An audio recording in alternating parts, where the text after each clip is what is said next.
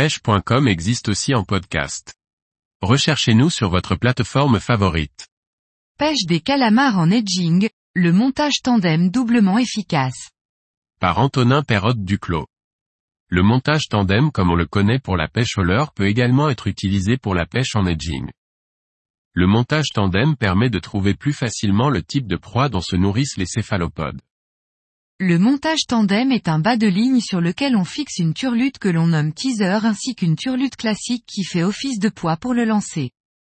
La turlute teaser peut être fixée de différentes façons en utilisant des nœuds différents. Le nœud le plus simple est généralement une boucle que l'on coupe au centre pour obtenir deux fils distincts. Bien que ce soit le montage le plus utilisé, il est loin d'être solide et fiable. Le montage le plus efficace est le montage spécial Tataki, qui consiste à réaliser une petite boucle sur laquelle est fixé le teaser, puis d'attacher la turlute classique une trentaine de centimètres plus bas.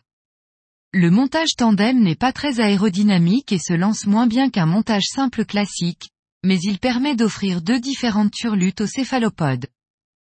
Lorsque l'on réalise un montage tandem, nous avons besoin d'une turlute de très petite taille, flottante si possible. On peut alors choisir parmi les différents modèles existants ainsi que les différents coloris pour augmenter nos chances de trouver le pattern.